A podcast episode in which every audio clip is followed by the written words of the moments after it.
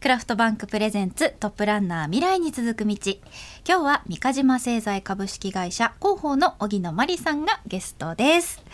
さて真理さん、はい続いてはですねよよろろししくくおお願願いします、うんマリさんのお人柄プライベートのところにいいですかありがとうございますはい、もっとどんどんもうこれまでもね結構えー聞いていただけるんですかありがとうございますお願いします、なんかこう今はですねもう本当に元気いっぱいなイメージですけど、子供の頃からそんな感じだったんですか、私はですね、はい本当正真正銘の喋らない人見知りでした小学校2年生まで二年生二年生の時に何があっこれはですがあっねたんでしょうか私を本当に支えてくださってる今でも親友のですね、あのあやちゃんっていう友達が天真爛漫な活発な女の子で、うん誰からも好かれる本当に素敵な女の子なんですねで彼女にこうなぜかわからないんですけど私はずっと一緒にいてくれるお友達で彼女がいてくれてですね、うんうん私はとにかく泣くか喋らないかのそうなんです本当当恥ずかしがり屋さんでずっと喋れなかったんですねおしゃべり全然しない全然しなかったですシャイであらでそのあやちゃんはなぜか私を小学校1年生の時に見つけてずっと一緒にいてくれて、うんで友達がこう「マリーちゃんなんとか」とかって喋りかけてきても、あやちゃんの目を見てあやちゃんに全部答えていたというぐらい極端だったんですよ。へえその時に小学校2年生の時にお掃除してる時にそのに大悟くんっていう男の子が、どうやらそのあやちゃんに「僕はマリちゃんのことが好きなんだ」っていうのがちょっと聞こえてきたんですよね。お言ってたはいはいはい、うんうんうん私の耳にこの掃除中にあやちゃんに言ってるのが、私を好きな子がいるとほう思った時にでも喋りかけてもあやちゃんにしか答えてくれないから喋れないんだということを聞いた時にこれは恋を逃してしまうんじゃないおかこといれうこはとチでャンスを逃すですですそれでですね声を声を発してみました そしたらおしゃべりだったんですよ 私声出してみたらおしゃべりだっおたしゃべりだったんですよそんなこと ある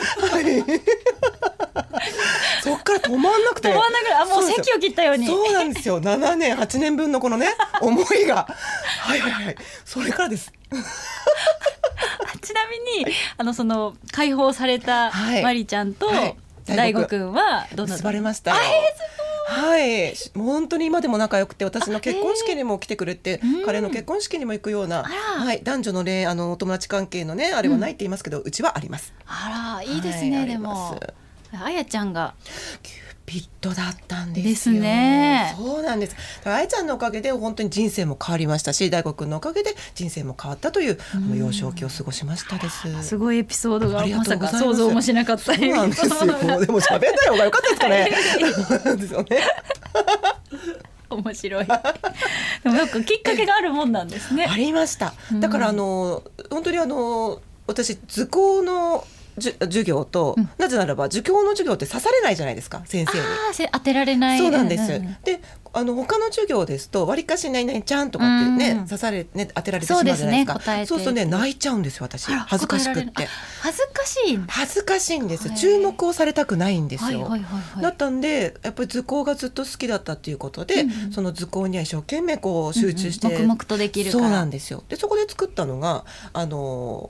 鴨の橋っていう動物知ってますわかります、ははいい、でそれをねあの紙粘土で作ってでそれをこう発表して、でこう展示されてでおあの親がこう見に来るっていうのがあったんですけれども、そ今でも今でこそディズニーチャンネルとかで「鴨の橋ピリ」なんつってこうちょっと有名なのがあるんですけうどんうんうんうんうん鴨の橋ってこう今でこそ知ってますけど、はい昔あんまり知らない動物だったじゃないですあかー。でも図鑑でこれは面白いっつって見つ けて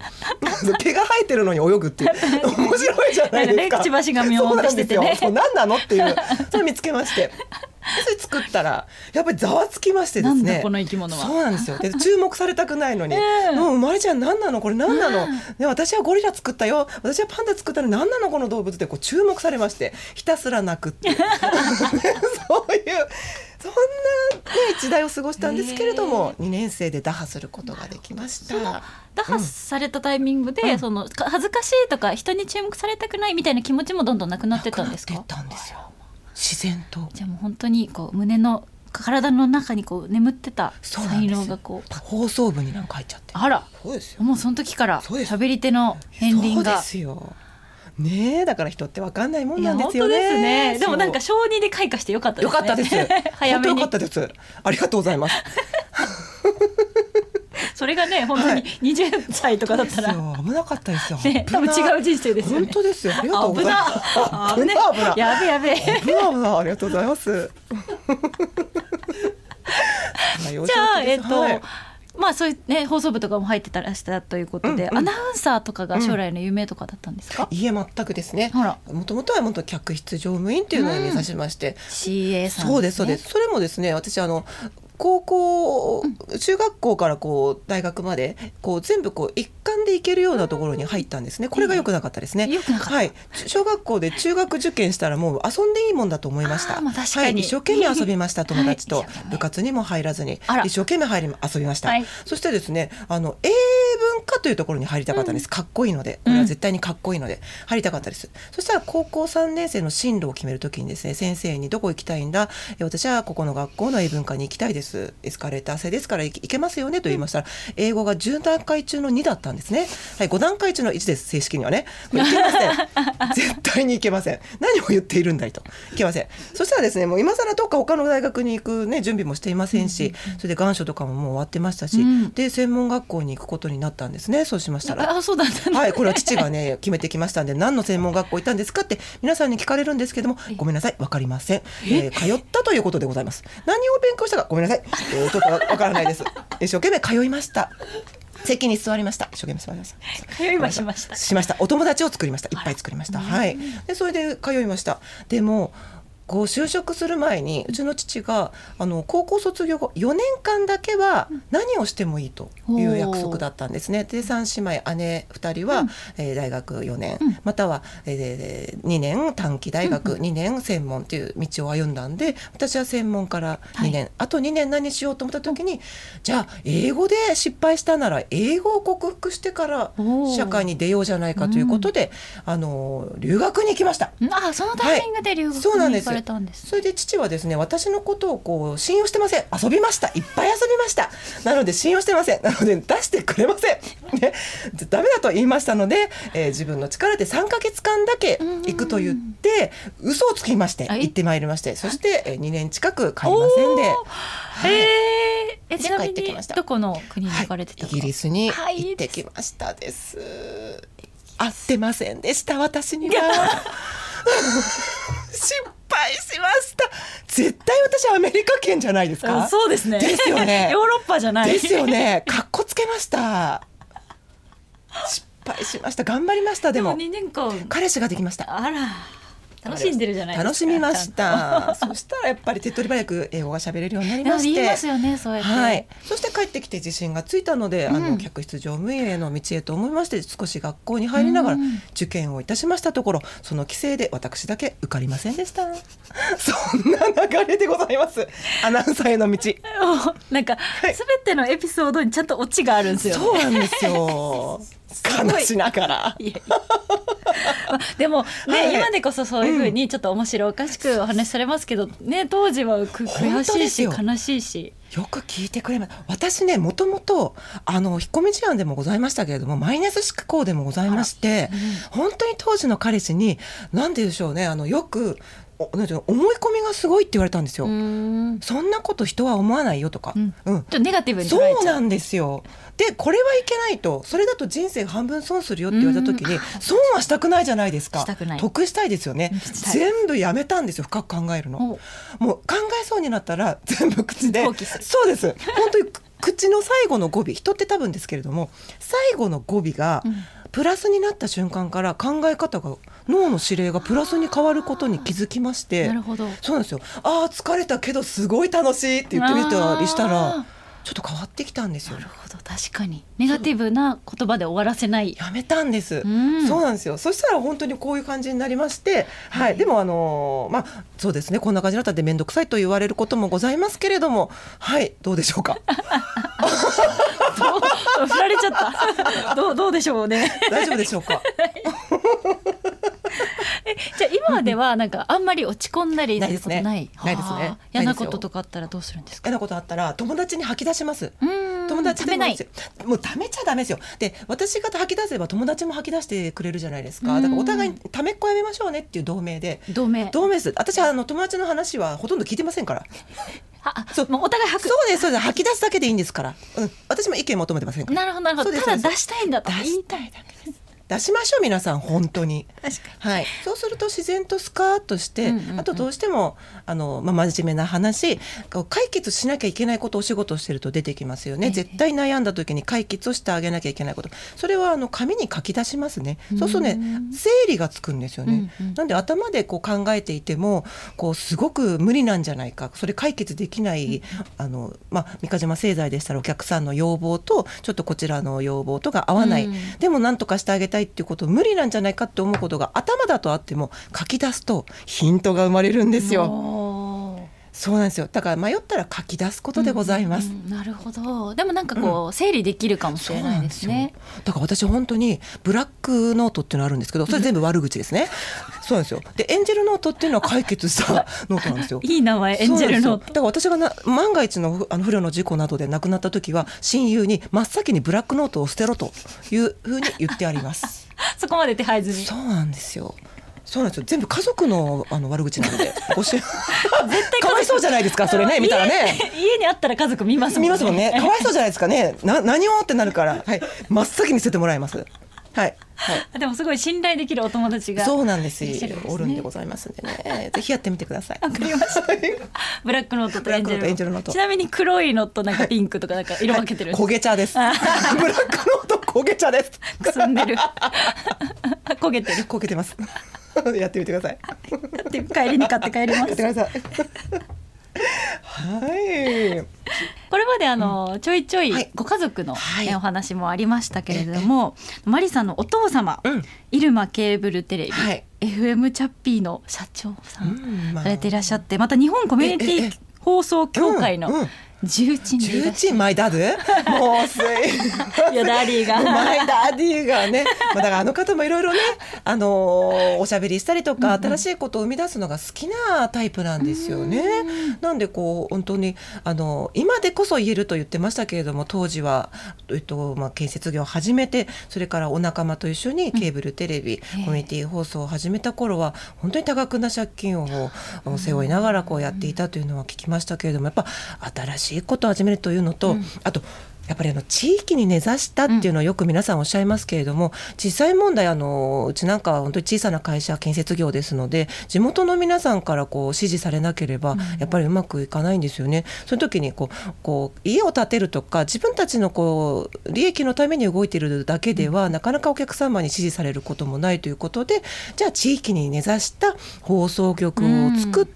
まあ、防災だとか、あとは皆さんがこう宣伝したいことがあれば取材に行くとか、なんかそういう地域情報だとかをした方がいいんじゃないかっていうことだとか、あと取材に行くってなるとあのやっぱりあの入間市のエリアなどはご年配の方も多いので、こう取材に来ましたっていうことは口実にして、まあ、元気かどうかチェックなんかもできるということで、かはにいまあ、そういうこともあの始めたきっかけだそうです。それはすごいいいきっかけですねそうなんですよ前田確かにそうなんで すよ。はい。だあとあそうなんです。